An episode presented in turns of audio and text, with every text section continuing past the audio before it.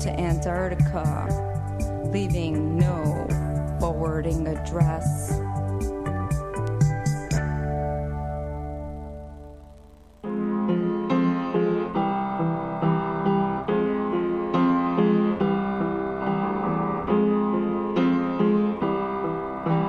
Je me suis ouvert au regard de la nuit par effraction. Je me suis, je me suis ouvert au regard de la nuit par effraction. Je me suis lié à la foule, je m'en suis mêlé.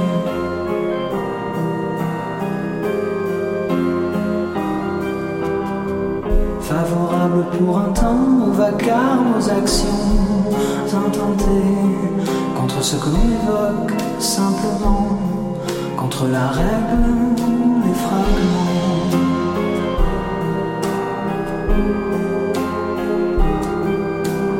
Je me suis ouvert à l'oubli du soir, où par effraction je m'étais égaré. Je me suis ouvert à l'oubli du soir, favorable aux actions intentées contre les fracas.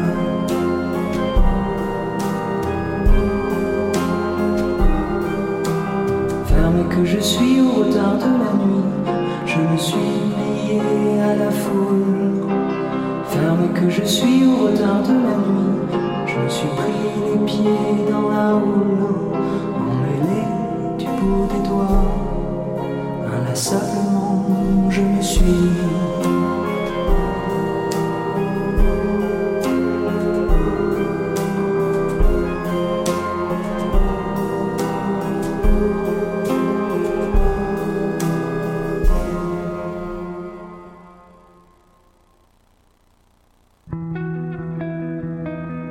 Voyage au bout de la nuit, c'est ton émission d'ambiance nocturne sur le Nightlife Underground montréalais.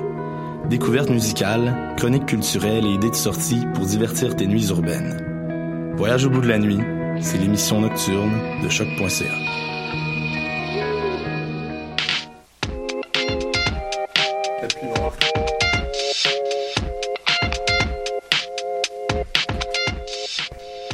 Animal politique, édition du 30 mars 2017.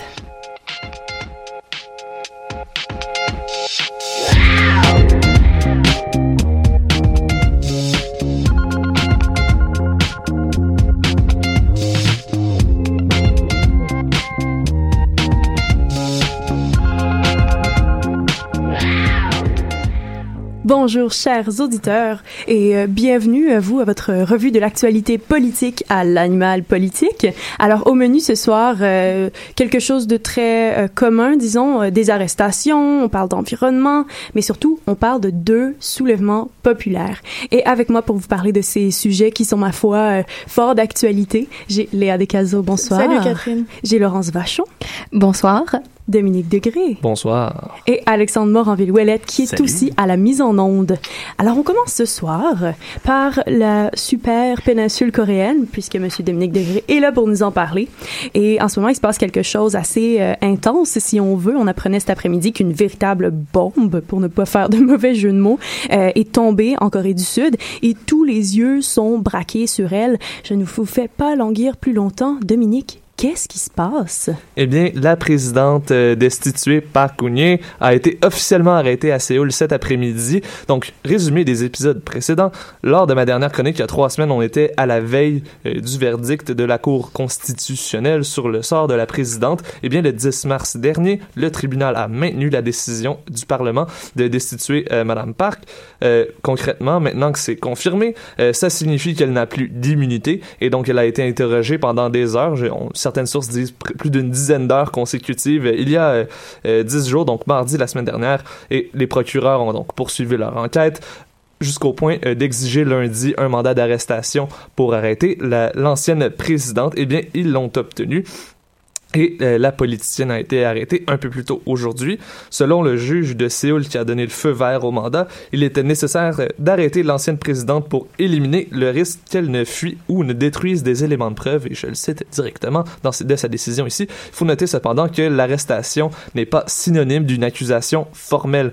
D'autres interrogatoires sont quand même prévus euh, avant que des accusations officielles ne soient déposées. Et donc, euh, la présidente va faire les allers-retours entre la prison et le bureau des procureur euh, d'ici les prochains jours, donc les prochains 20 jours en fait, puisque le mandat prévoit que la présidente ne peut être incarcérée que pour un maximum de 20 jours. Donc les procureurs ont du pain sur la planche euh, pour les le, reste du mois. Et euh, rappelons qu'elle est soupçonnée d'avoir participé avec son ami de longue date, Choi Soon-sil, à des stratagèmes pour que des compagnies comme Samsung, dont l'un des cadres a été arrêté un peu plus tôt cette année en lien avec l'affaire, versent environ 70 millions de dollars à deux fondations qui appartiennent à Choi. Et on soupçonne aussi la présidente, et ça je l'ai appris aujourd'hui en, lisant un peu plus. On soupçonne aussi la présidente déchue d'avoir mis sur une liste noire des figures culturelles qui critiquaient son administration, en fait. Et donc, concrètement, ce que cette liste noire faisait, c'est que les agences gouvernementales ne pouvaient pas accorder de subventions aux artistes dont le nom figurait sur la dite liste. C'est une liste, donc, qui incluait environ 9000 artistes de tous les domaines, allant du cinéma à la littérature. Et donc, il y avait aussi des pressions qui étaient faites au sein, euh, sur les employés, en fait, qui travaillaient au sein des ministères. Euh, les, les, employés, donc, qui allaient à l'encontre de cette liste-là et qui voulaient quand même octroyer des, euh, des subventions malgré la présence de la dite liste noire. Donc, il n'y a pas juste en Corée du Nord qu'il y a de la censure, semble-t-il. Effectivement. Puis, même si le cas de Mme Park est assez exceptionnel, on se le cachera pas, c'est pas la première présidente à se retrouver au milieu d'une affaire de corruption. On, on peut se le dire. Et donc, c'est même la, la, troisième, en fait. Euh, euh, avant elle, il y avait eu Ro Tai-woo et Chun Do-hwan, si je me je prononce bien, euh, qui ont été accusés et emprisonnés pour des affaires de corruption dans les années 90. Et donc, si elle est reconnue coupable à son tour, Madame Park pourrait faire pourrait passer au moins 10 ans derrière les barreaux. Et donc, pour l'instant, elle est détenue, fait cocasse, elle est détenue dans le même établissement que son ami Choi et d'autres personnalités impliquées dans toute l'affaire de corruption euh, qui fait les manchettes depuis le mois de décembre. On peut donc dire qu'elle est en bonne compagnie. Ouais, c'est comme le party euh, de la corruption par, euh, par cette prison. Party de réunion, on pourrait dire. Ouais, tout à fait. Est-ce qu'on sait un peu à quoi ressemblent les conditions d'emprisonnement? Est-ce que c'est... au moment où le, le dirigeant de Samsung avait été arrêté, il était question que c'était assez, c'était assez extrême comme condition d'emprisonnement, donc euh, très petites cellules, euh, pas beaucoup d'accès à, à, des repas et, des communications. Ben, c'était des, détails qui étaient un peu flous à ce moment-là. J'avais pas fait de chronique là-dessus, puisque bon, c'était dans la, la, période d'hibernation de, de l'animal politique. Tout à fait. Alors, euh, avec la destruction, bon, confirmée, la, la destruction. la dame est détruite. Détruisons, détruisons Madame Park. ben, détruisons la corruption. Allons-y comme ça. Donc, avec la destitution confirmée de Madame Park, il est prévu que les élections déjà prévues cette année soient devancées et qu'elles se tiennent dans les 60 jours suivant la décision de la Cour où est-ce qu'on est exactement dans cette course qui est assez accélérée? Eh bien, si on fait le calcul euh, depuis le moment de la destitution officielle, le calendrier, nous, le calendrier pardon, nous indique que le scrutin aura lieu le 9 mai prochain. Et donc, en début de saison, il y avait été question de que Ban Ki-moon se lance, mais qu'il était quand même loin derrière euh, le leader dans cette course-là, euh, qui, qui s'appelle Moon Jae-in, qui est donc issu du Parti démocrate unifié, la formation libérale de centre-gauche de la Corée du Sud. Eh bien, pour l'instant, les différents partis tiennent toujours des primaires pour savoir qui les représente présentera pour le poste de président lors du scrutin du 9 mai. Et pour l'instant, M. Moon est assez bien placé dans les sondages, tant euh, pour les sondages euh, qui ont trait aux primaires euh, de son parti, mais aussi dans les sondages d'intention de vote pour la présidentielle elle-même.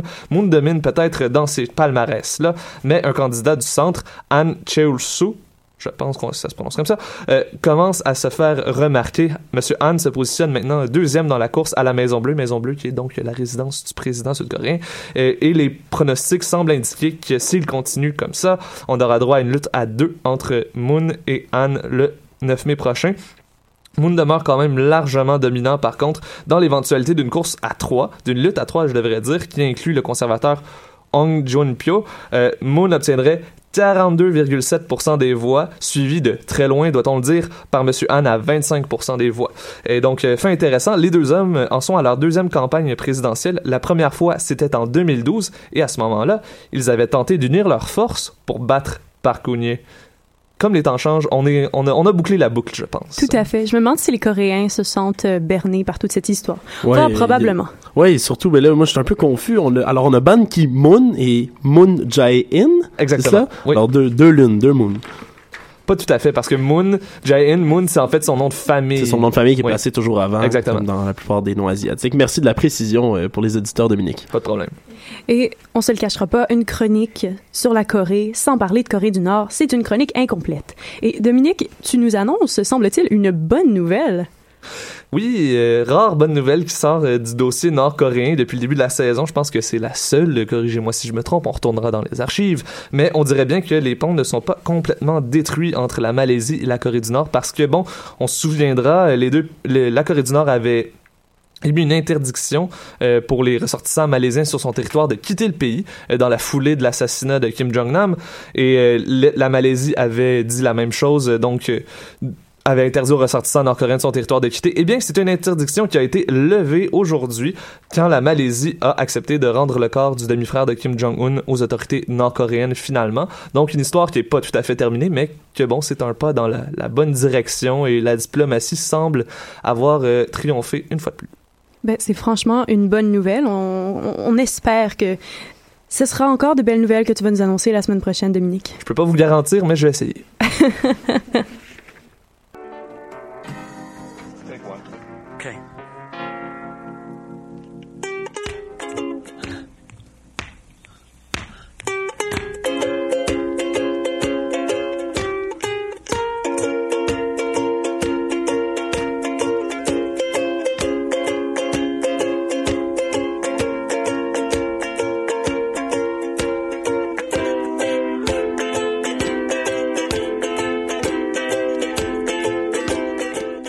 De retour à l'animal politique sur choc.ca. Et aujourd'hui, Laurence, tu changes ton chapeau et tu Ben nous fais oui. une belle chronique Oui, sur je- les États-Unis. Je traverse euh, l'océan Atlantique et je me rapproche un petit peu de la maison. à Euh, Alors, cette semaine, c'est toi qui as la lourde tâche de commenter l'actualité euh, de Monsieur Donald Trump. Alors, euh, celui-ci a signé un nouveau décret, cette fois-ci en matière d'environnement, et ça fera pas plaisir. Euh, il vise à démanteler le plan environnemental qu'Obama avait mis en place pendant sa présidence. Alors, quelles sont les mesures qui ont été mises en place euh, dans ce décret? Ouais, eh bien en fait, si on peut résumer ce nouveau décret environnemental euh, qui s'appelle en, euh, en passant indépendance énergétique, euh, vive le patriotisme américain. Euh, en fait, ça, donc Donald Trump a, lancé une phrase pendant l'annonce qui était assez évocatrice et qui va comme suit mon, mon administration met un terme à la guerre contre le charbon. Donc c'est avec vraiment ça qu'on qu'on qu'on part. Donc Obama avait mis en place une série de mesures pour lutter contre les changements climatiques. On s'en rappelle, euh, entre autres le Clean Power Plan, qui avait pour but de réduire les émissions de CO2. Donc avec un but, euh, je pense que c'était 2030, qu'on voulait avoir le même niveau de d'émissions de CO2 qu'en 2005. Euh, et en fait, le Clean Power Plan prévoyait, entre autres, pour arriver à ça, la fermeture de plusieurs centrales de charbon qui étaient désuètes et très polluantes pour miser sur des énergies renouvelables pour en fait fournir en électricité les Américains qui se basaient beaucoup sur le charbon et donc on voulait euh, changer ça. Puis si je me trompe pas, ça a notamment rapport à la conférence qu'il y a eu sur l'environnement, donc COP 21. Oui, oui, oui, exactement. Ouais. Euh, donc c'est avec c'est ça, euh, on voulait vraiment changer toutes les, les énergies très polluantes qu'on utilisait, ben, qu'on utilise encore aux États-Unis pour se tourner vers quelque chose d'un petit peu plus renouvelable. Euh, mais donc en gros, ce décret permet d'accorder des nouvelles concessions, concessions pardon de mines de charbon sur des terres fédérales. Euh, on assouplit aussi les règles d'émissions de méthane dans les exploitations gazières et pétrolières et on réduit beaucoup la place accordée à la lutte contre le ch- réchauffement climatique dans les agences gouvernementales. On rappelle que Donald Trump est un grand euh, climato-sceptique. Euh, Malheureusement. Mais non, voyons, je veux dire, le réchauffement climatique, c'est une invention des Chinois, là, c'est bien connu, gang. S'il vous plaît, là. Exactement. Mais l'ironie dans tout ça, c'est que euh, malgré la belle annonce, main dans la main, Donald Trump avec euh, des mineurs euh, qui étaient là pour euh, pour revamper en fait l'image du charbon, de l'industrie du charbon, c'est que en fait la fin de la guerre contre le charbon, ça va pas nécessairement amener plus d'emplois pour ces mineurs-là, parce que présentement, dans les industries, il y a beaucoup plus de machinerie qui fait le travail que d'hommes, que d'humains. Euh, donc, ça va pas vraiment aller ensemble. Et en plus, euh, l'industrie du gaz de schiste en ce moment est beaucoup plus populaire que l'industrie du charbon, parce qu'elle est moins coûteuse, euh, ça, moins coûteuse et moins polluante en plus, donc plus efficace au final. Donc, euh, l'image de Trump, c'était bien attendrissant avec tous ces mineurs, mais euh, reste à voir si ça va vraiment aider leur cause, malheureusement, pour ces travailleurs-là. Puis rappelons que le gaz de schiste, c'est quand même un gaz qui est hyper, hyper dangereux, qui a des conséquences qui peuvent être hyper néfastes euh, lorsque c'est extrait. Donc, euh, plus tard cette semaine, le Sénat et la Chambre des représentants ont aussi voté pour abroger un texte de la FCC, la Federal Communication Commission. Donc, ceci indique que les fournisseurs d'accès à Internet pourront continuer à vendre les données personnelles de tout client à des tiers sans autorisation. Ça, c'est hyper inquiétant. Ça nous fait penser à euh, le rapport qui était sorti euh, par euh, Snow. Il Oui, je pensais que ça, dire, ça nous fait penser à Big Brother. Ben, aussi, aussi, rappelons-le. Mais Laurence, à quel point on doit s'inquiéter? Eh bien, en fait, juste pour mettre en contexte, c'est que, en fait, il s'agit d'un texte réglementaire de la FCC qui datait de 2016, donc de l'époque Obama, que c'est lui qui l'avait mis en place, mais c'était pas encore entré en vigueur. Ça devait entrer en vigueur euh, fin 2017. Donc, techniquement, ça change pas grand-chose à l'état actuel des choses. C'est juste que cette nouvelle euh, loi-là aurait vraiment amélioré tout le dossier de la vie privée pour les consommateurs américains qui auraient comme eu plus de contrôle en fait sur leur vie leur vie privée. Et ça on n'avait vu- pas vu ça depuis des années. Euh, donc mais ça pose quand même de grosses questions sur euh, sur toute l'histoire de vie privée et euh, sur les intentions en fait de Donald Trump avec ça. Euh, et la raison qui pousse en fait les fournisseurs d'internet à vouloir vendre nos historiques de recherche eh bien évidemment c'est comme toujours l'argent. Euh, donc les publicités qui seraient beaucoup mieux adaptées à nos besoins à nos recherches. Et on peut connaître énormément d'informations très personnelles avec notre historique. Donc là, je parle pas juste de sites pornographiques, là, mais euh, Les habitudes de consommation. oui, habitudes de euh, consommation, euh, orientation sexuelle, Mhm. religion, l'âge. euh, on peut même euh, savoir notre état de santé, nos, mé- nos médicaments, nos maladies, l'opinion politique, euh, notre situation géographique, là, juste pour en nommer quelques-uns. Donc ça peut aller vraiment très loin. Et puis euh, c'est ça, Obama qui voulait vraiment redonner le pouvoir aux consommateurs, mais malheureusement, euh, ça, ça ne sera pas appliqué. Et donc euh, voilà, les, les, utilisateurs en fait devront se retirer à l'avance en, en- avec leur fournisseur internet, donc devront se retirer de cette règle-là, alors que euh, avant, techniquement, si ça avait été mis en vigueur, euh, ça aurait été automatiquement que les citoyens doivent approuver en fait euh, avec leur fournisseur internet pour que ceux-ci aient accès à leur recherche, euh, à leur, leur, leur historique de recherche. Donc en fait, on revire. euh, Donc, on espère que le- le- les Américains vont prendre conscience de tout ça pour euh, changer euh, leurs habitudes de- de- d'utilisation d'Internet. Ouais, exactement. Merci beaucoup, Laurence. Pour Merci. les auditeurs qui ont remarqué ma coquille, je parlais bien de M. Snowden et non de M. Snow. Game of Thrones a eu un impact sur mon, euh, sur ma, sur cette chronique. Alors, merci beaucoup, Laurence. Merci.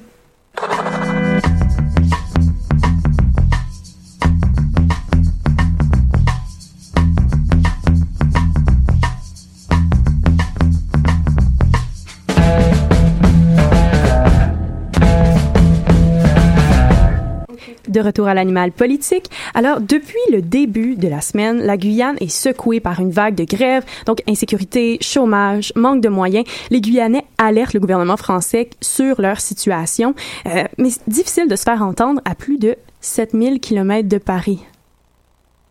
Nous, bon qu'est ça, traduction on n'en peut plus en créole, c'est le slogan du soulèvement en Guyane, soulèvement qui prend racine dans le sentiment d'abandon de la France métropolitaine, parce que pour ceux qui l'ignorent, la Guyane c'est un territoire français, ça se situe au nord-est du Brésil, et c'est d'ailleurs grâce à ce territoire que la plus grande frontière que la France partage avec un autre pays c'est avec le Brésil, étonnant. Euh, quelques éléments de contexte pour euh, comprendre la crise. La Guyane, c'est un taux de chômage de 22%, soit deux fois celui de la France métropolitaine. C'est 42 homicides commis en 2016, soit plus que la Russie ou le Mali. Euh, pour info, la population guyanaise, c'est l'équivalent de celle de Longueuil, donc euh, 42 meurtres pour euh, environ 250 000 habitants, c'est quand même un gros ratio. Euh, mais la Guyane, ce n'est pas que ça, c'est aussi le célèbre bagne de Cayenne dans lequel on a laissé mourir 10 000 prisonniers. Bagne qui a d'ailleurs inspiré l'immersion du célèbre journaliste Albert Londres. Si vous n'avez pas lu, lu ce livre, je vous le conseille vivement. Et puis la Guyane, c'est aussi le centre spatial guyanais construit en 1968 par ce bon vieux général de Gaulle. Comme quoi, on a toujours eu de l'argent pour faire décoller 12 fusées par an, mais pas assez pour fournir du travail à 250 000 personnes. c'est le sens des priorités à la française. C'est bien triste, surtout que cette crise elle se passe exactement dans les présidentielles françaises. Donc, c'est, c'est vraiment un cri du cœur de la part de la population qui s'est laissé, euh, qui a été laissé pour compte pendant de nombreuses années euh, par le gouvernement. Mais dans le fond, qu'est-ce qui se passe exactement en Guyane? Alors, tout a commencé il y a quelques semaines avec euh, une grève de l'EDF, c'est l'équivalent de l'Hydro-Québec français. Euh, c'est cette grève-là qui a servi de déclencheur, une grève pour défendre l'emploi et les conditions de travail. Peu à peu, le mouvement s'est étendu aux transporteurs qui estiment que le centre spatial ne les fait pas assez travailler. Les agriculteurs rejoignent la grève, suivis par des collectifs citoyens qui protestent contre la dégradation de la vie économique et sociale, mais aussi et surtout contre l'insécurité. Alors pourquoi l'insécurité? Parce qu'en Guyane, la population est très jeune, la moitié euh, d'entre elles a, a moins de 35 ans et la majorité n'est pas diplômée. Seuls 12% des 15-24 ans sont bacheliers, donc c'est vraiment très très peu. Bacheliers, c'est ceux qui ont le bac français, donc c'est même pas l'université. C'est euh, l'équivalent de votre euh, diplôme après de, de cégep. De en fait. cégep, C'est l'équivalent de votre diplôme de cégep, c'est ça. Donc qui dit euh, pas de bac, donc pas d'études, donc pas de travail, on tombe très vite ainsi. Je sais que c'est un schéma un peu facile, mais on, on tombe très vite dans la petite délinquance, braquage, raquette, vol dans le meilleur des cas, puis homicide dans le pire. Autre raison qui pourrait expliquer l'insécurité, c'est l'immigration clandestine et les réponses insuffisantes du gouvernement français depuis les années 60. En Guyane, un tiers de la population est de nationalité étrangère, principalement venue du Brésil, du Suriname voisin qui a été frappé par euh, une guerre civile dans les années 60 et puis d'Haïti qui est frappé par euh, les catastrophes écologiques ultra nombreuses. Tout à fait. Donc, forte immigration, mais pas assez d'infrastructures. Hôpitaux, écoles et prisons sont assez surchargés. Et puis, dernier facteur d'insécurité, c'est euh, les importantes ressources en or de la Guyane qui fragilisent un petit peu la stabilité du pays, enfin de- du territoire, pardon. Euh, tout- quasiment toutes les mines d'or ont été récupérées par des orpailleurs puis des, des, des, des gangs un peu illégaux et armés. Et euh, sachant que l'once d'or est passé d'environ 300 dollars à plus de 1000 dollars en 15 ans, bah, on comprend un peu qu'ils protègent leurs intérêts. En effet. Et puis, euh, mais la dernière actu euh, du jour, c'est la, la France a enfin envoyé euh, une mission euh, ministérielle sur le territoire guyanais. Bon, ils ont quand même attendu une semaine, donc ils sont pas pressés, les gars. Et puis, euh, les négociations ont été perturbées parce qu'elles devaient se tenir à huis clos. Sauf que la population a tenu à ce que ça soit hyper transparent, que les, les ministres et les élus discutent face caméra. Donc, ça a été arrêté au bout de 30 minutes. Pour l'instant, je ne sais pas où ça en est. Euh, puis je, je profite de ça juste pour pousser un petit coup de gueule. Comme tu l'as dit, Catherine, on est en pleine campagne présidentielle, puis euh, aucun candidat ne se soucie vraiment de ce qui se passe en territoire d'outre-mer. Euh, dernière chose que je rappelle avant de finir, c'est que le salaire d'un Guyanais, il est 30% inférieur à celui d'un Français de la métropole, et le coût de la vie est 12% plus cher. Donc, je voudrais, en fait, je veux juste rappeler aux responsables politiques qu'après Paris, il y a la banlieue, après la banlieue, il y a la province, puis après la province, il y a les territoires d'outre-mer. Enfin, c'est, je veux dire, c'est des territoires qu'on a colonisés. Maintenant, faut, faut Mhm. assumer. Ils sont français comme nous, et euh, je trouve que c'est pas digne d'un d'un pays comme celui-là de, de laisser pas mal de territoires d'outre-mer à côté là. Mais Un message qu'on espère qui va se rendre euh, jusqu'en France. Merci beaucoup, Léa. merci. Alors, on poursuit dans notre euh, dans notre section euh, révolution populaire, si on peut l'appeler ainsi. Alors, on s'en va maintenant en Russie, où le pays a été secoué, lui aussi, par de grandes manifestations ce lundi qui ont été durement réprimées par euh, le gouvernement. Alexandre, tu t'es penché sur la situation. On en a beaucoup entendu parler dans la dernière semaine. C'est définitivement le nombre massif d'arrestations qui a fait réagir. Oui, effectivement, Catherine, euh, on parle de, de ces manifestations qui ont eu lieu en Russie, d'énormes manifestations, mais surtout vraiment ce nombre d'arrestations massifs. C'est des centaines de personnes qui ont été interpellées par les autorités dans le cadre de dizaines de manifestations anticorruption auxquelles ont participé, alors là, plusieurs milliers de personnes, et ce, malgré une interdiction de manifester qui avait été déclarée par les autorités. Alors déjà là, une déclaration de ne pas manifester, c'est assez antidémocratique, merci. En On va se le dire, anti-liberté d'expression, mais bon, passons.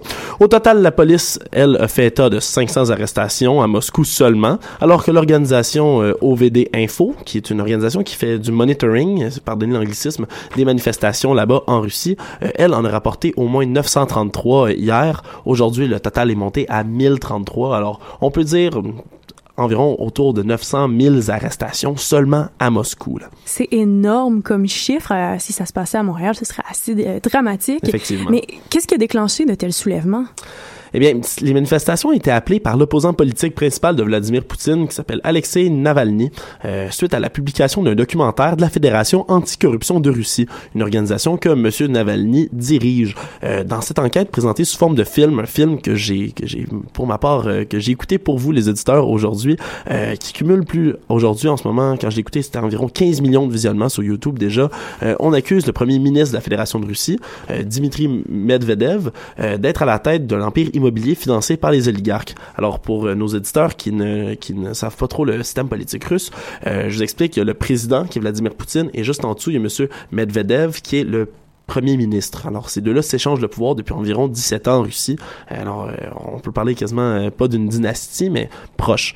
Alors, malgré les interdictions dans 72 euh, des 99 villes où étaient prévues les actions, les Russes sont sortis dans les rues. Ils brandissaient des chaussures de sport, c'est un rapport au film, je vous expliqué tout à l'heure, et des canards en plastique, qui est une référence à la maison miniature dont disposerait, selon M. Navalny, le chef du gouvernement pour ses canards dans l'une de ses résidences. Une maison pour ses canards. Ben, c'est un homme qui semble beaucoup aimer les animaux. Allons-y comme ça. On peut le dire comme ça, oui. Donc, Monsieur Navalny a d'ailleurs été mis aux arrêts dans la foulée des arrestations. Oui, euh, celui qui se présente comme étant le pourfendeur de la corruption des élites russes a été arrêté dès le début du rassemblement à Moscou. Hein, ça n'a pas pris de temps. euh, il a été embarqué. Euh, ce dernier il écope d'une amende de 20 000 roubles, c'est environ 470 dollars canadiens. C'est pas super, vous allez me dire, mais pour avoir organisé, l'accusation, c'est avoir organisé une manifestation non autorisée et euh, de 15 jours de détention également pour refus d'obtempérer aux policiers lors de son arrestation. Alors cela, c'est la décision du tribunal Tverskov de Moscou. Ce n'est pas du tout de l'atteinte à la liberté d'expression. Pas du tout. Pas du tout. Alors, le porte-parole du Kremlin, lui, Dimitri Peskov, euh, pour sa part, dénoncé le mouvement de protestation comme une provocation et un mensonge. Euh, il a mis de l'avant l'interdiction par les autorités de la plupart des manifestations. Puis, en quoi ces manifestations sont-elles similaires et où? Différentes euh, des dernières ayant eu lieu à Moscou? Ouais, et où on se rappelle en 2012, il y avait eu d'énormes manifestations à Moscou, c'était à peu près pour le même sujet, à peu près pour les mêmes raisons.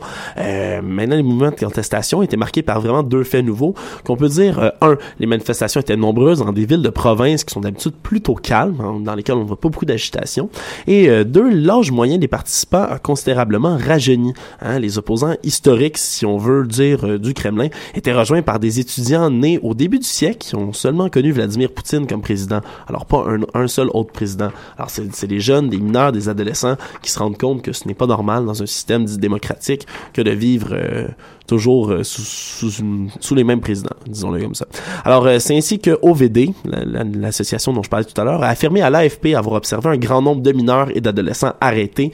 Fait plus troublant encore, selon l'organisation, il y a des enquêtes qui ont été ouvertes pour manquement à leur obligation parentale en matière d'éducation contre les parents des mineurs qui auraient défilé dans certaines villes. Alors on va mener des enquêtes pour blâmer les parents parce que les jeunes cherchent à revendiquer leur liberté d'expression. Puis, est-ce qu'on sait de, de quelle région viennent principalement ces gens-là? Est-ce que c'est des gens qui sont majoritairement éduqués ou c'est vraiment... euh, Eh bien, c'est vraiment des. On, on a observé de manière générale, globale, que ce soit en région, que ce soit également à Moscou, il y, a, il y a beaucoup de jeunes qui se sont joints à ça. Quant à leur éducation, je ne saurais dire. Les études n'ont pas été poussées jusque-là. C'est quand même assez récent. Mais je dirais vraiment, on, une revendication des jeunes, c'est un, un soulèvement qui s'en vient populaire de plus en plus, effectivement, des dizaines de milliers de personnes. Et euh, ça, ça fait du bien un peu dans un endroit comme la Russie, où on sait que la censure est tellement forte que c'en est un peu ridicule. Voilà. Sauf que ça inquiète de savoir que ce contexte est aussi, euh, aussi euh, volcanesque, Mais, si on veut. Volcanique, ouais, plutôt, mais c'est volcanesque. Mais on, ouais, on, on irait vraiment, c'est surtout, moi, une enquête sur les parents, je trouve ça ridicule. là. Comme ça, on fait dire aux parents comment éduquer leurs enfants, c'est vraiment du ridicule, voilà. Donc, on espère que ça n'explosera pas bientôt. Euh, pour continuer le jeu de mots du volcan pour les auditeurs qui n'ont pas suivi mon petit... Et voilà. Donc, euh, bref... si on reprend un peu de sérieux par ici. Euh, tu as écouté le documentaire qui est sorti. Euh, Dis-nous, qu'en as-tu pensé exactement, Alexandre? Euh, écoutez, là, je vais faire ma petite minute éditoriale ici pour ce qui nous reste de l'émission.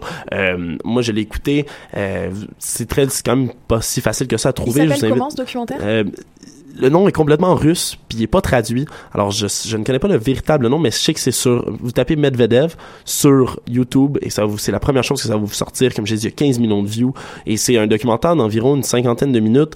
Euh, c'est. Ma première surprise, un, c'est que c'est extrêmement bien monté, non seulement ça, mais surtout que c'est extrêmement bien documenté.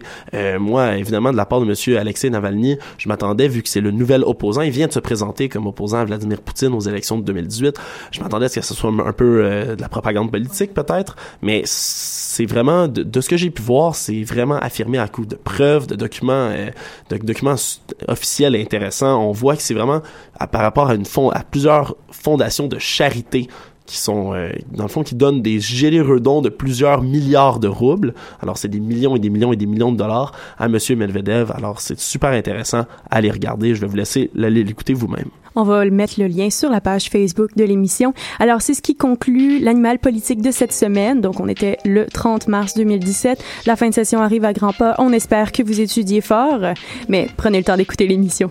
C'était Catherine Charron. Passez une très belle journée.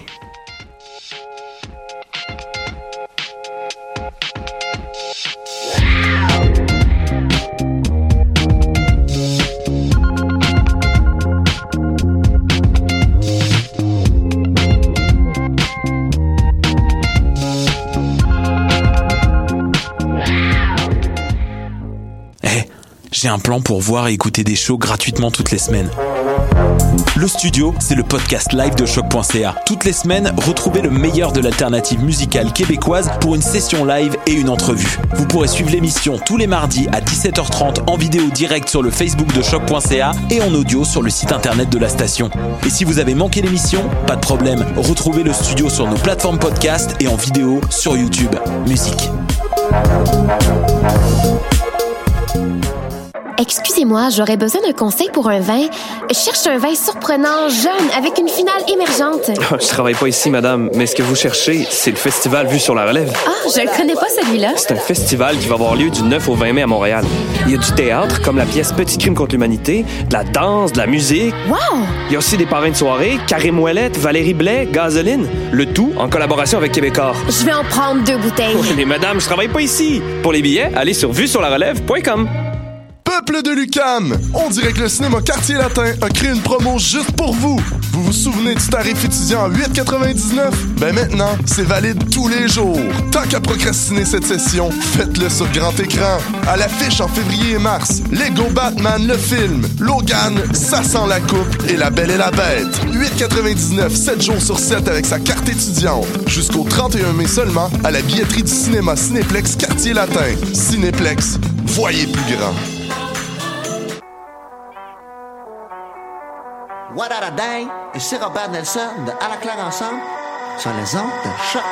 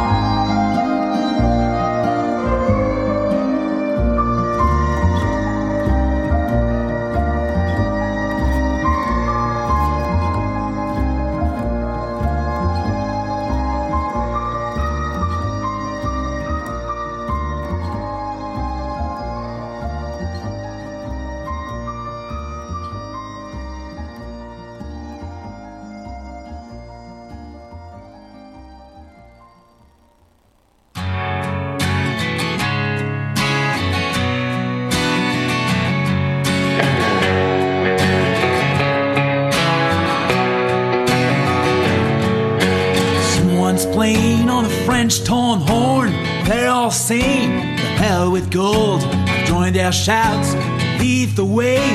Doesn't matter which way to the western soil. When the ten stride, it's time to fly. The march and bang, and the east burns oil. Now we're aiming for the chimney to free our burden. The wise stay home, and the holes will follow. Hey ya, hey ya, hey ya, hey, ha ha, hey ya, hey ya, hey, hey hey ya, hey ya, Cocaine cows and Indian powder. The fight will come to the western coast. Now we're gaining more than money. We're gaining for the ride.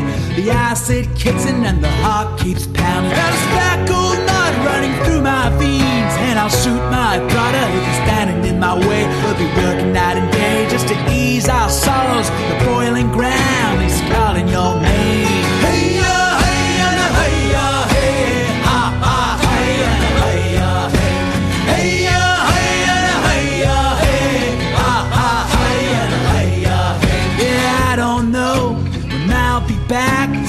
Seems I've lost my way back home. The skies turn crude and the storm is pounding, and my big black boots are sinking in the ground. I've drunk my pay, I've in my mind. I'm drowning at the bottom of the western soil. The tide has swelled and my guns are loaded, but they'll take me down when the sun goes over me, over me, over me, over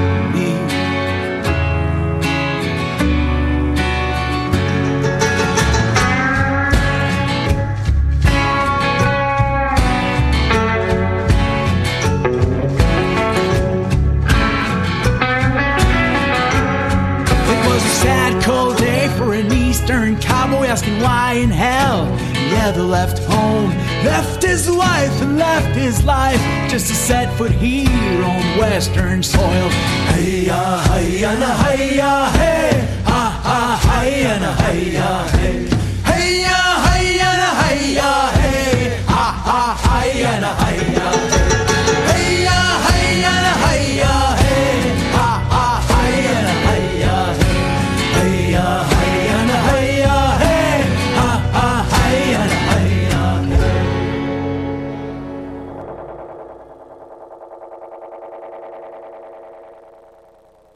Approchez, mesdames, approchez, messieurs.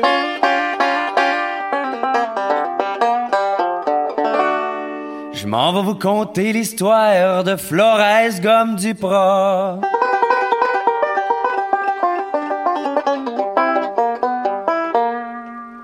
Ça, c'est un jeune beau vieux garçon. Avec de bien drôles de façons.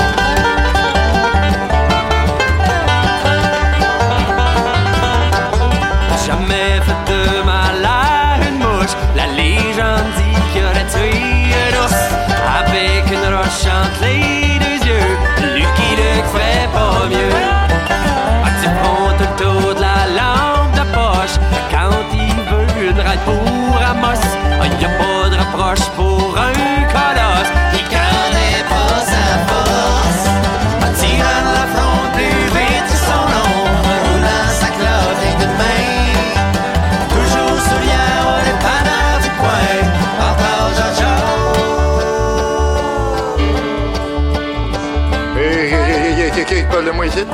Pas été invité. Euh, Par rapport qu'il n'y a pas tout dit sur moi. Je, je- je bégaye un peu, euh, peut-être un peu beaucoup, mais en fait, que je bé- bégaye pas mal. C'est un beau jour, euh, que que- que j'ai dit. Salut, un homme. Tu me ça, toi, la, graine d'une bouteille de crampon. Par rapport que c'est- c'est c'est chaud en gris.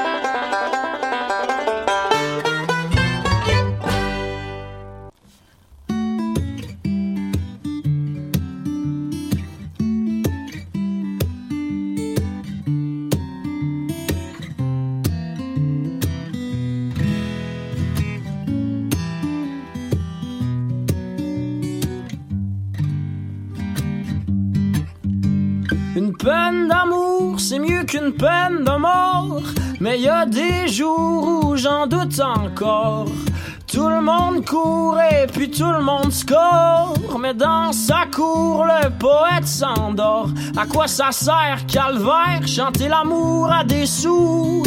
Année après année. Vaut-il mieux chanter la mort à des corps inanimés? Ses amis croient dur comme fer qu'il ne sera jamais aussi beau que le petit Arthur Rimbaud. C'est écrit sur tous les murs de la terre. Qu'il ne sera jamais aussi grand que le vrai Émile Nelligan. Mais ça bien de l'air que Baudelaire était trash comme l'enfer. Alors donnez-lui encore quelques hivers.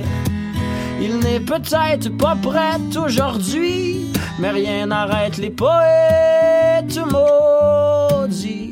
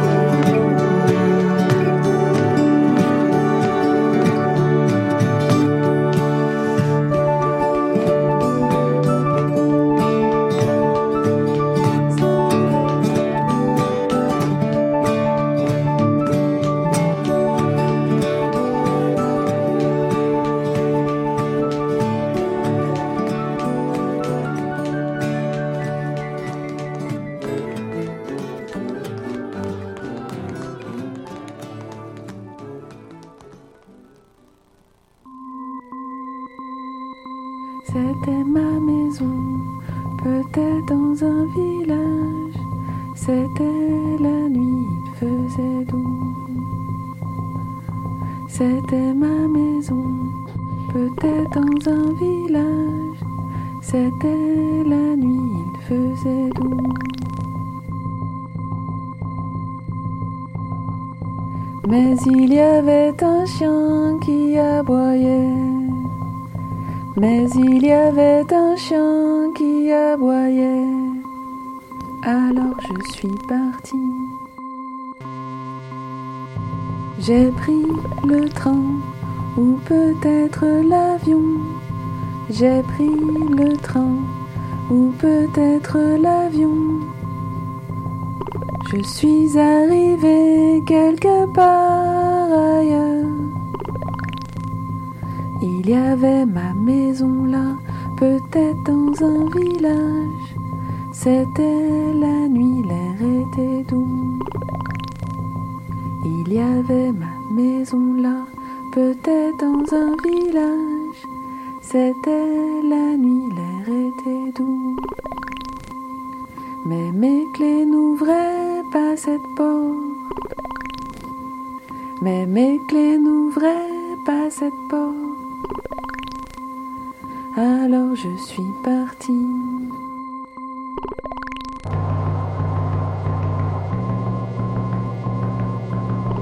J'ai pris le bateau ou peut-être le train. J'ai pris le bateau ou peut-être le train. Je suis arrivée quelque part ailleurs. Il y avait ma maison là, peut-être dans un village. C'était la nuit, l'air était doux. Il y avait ma maison là, peut-être dans un village. C'était la nuit, l'air était doux. Il y avait tous mes amis qui m'attendaient. Il y avait tous mes amis qui m'attendaient. Mais je ne savais plus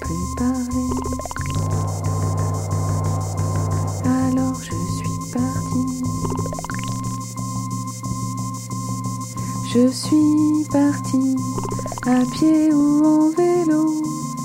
Je suis partie à pied ou en vélo. Je suis arrivée quelque part ailleurs.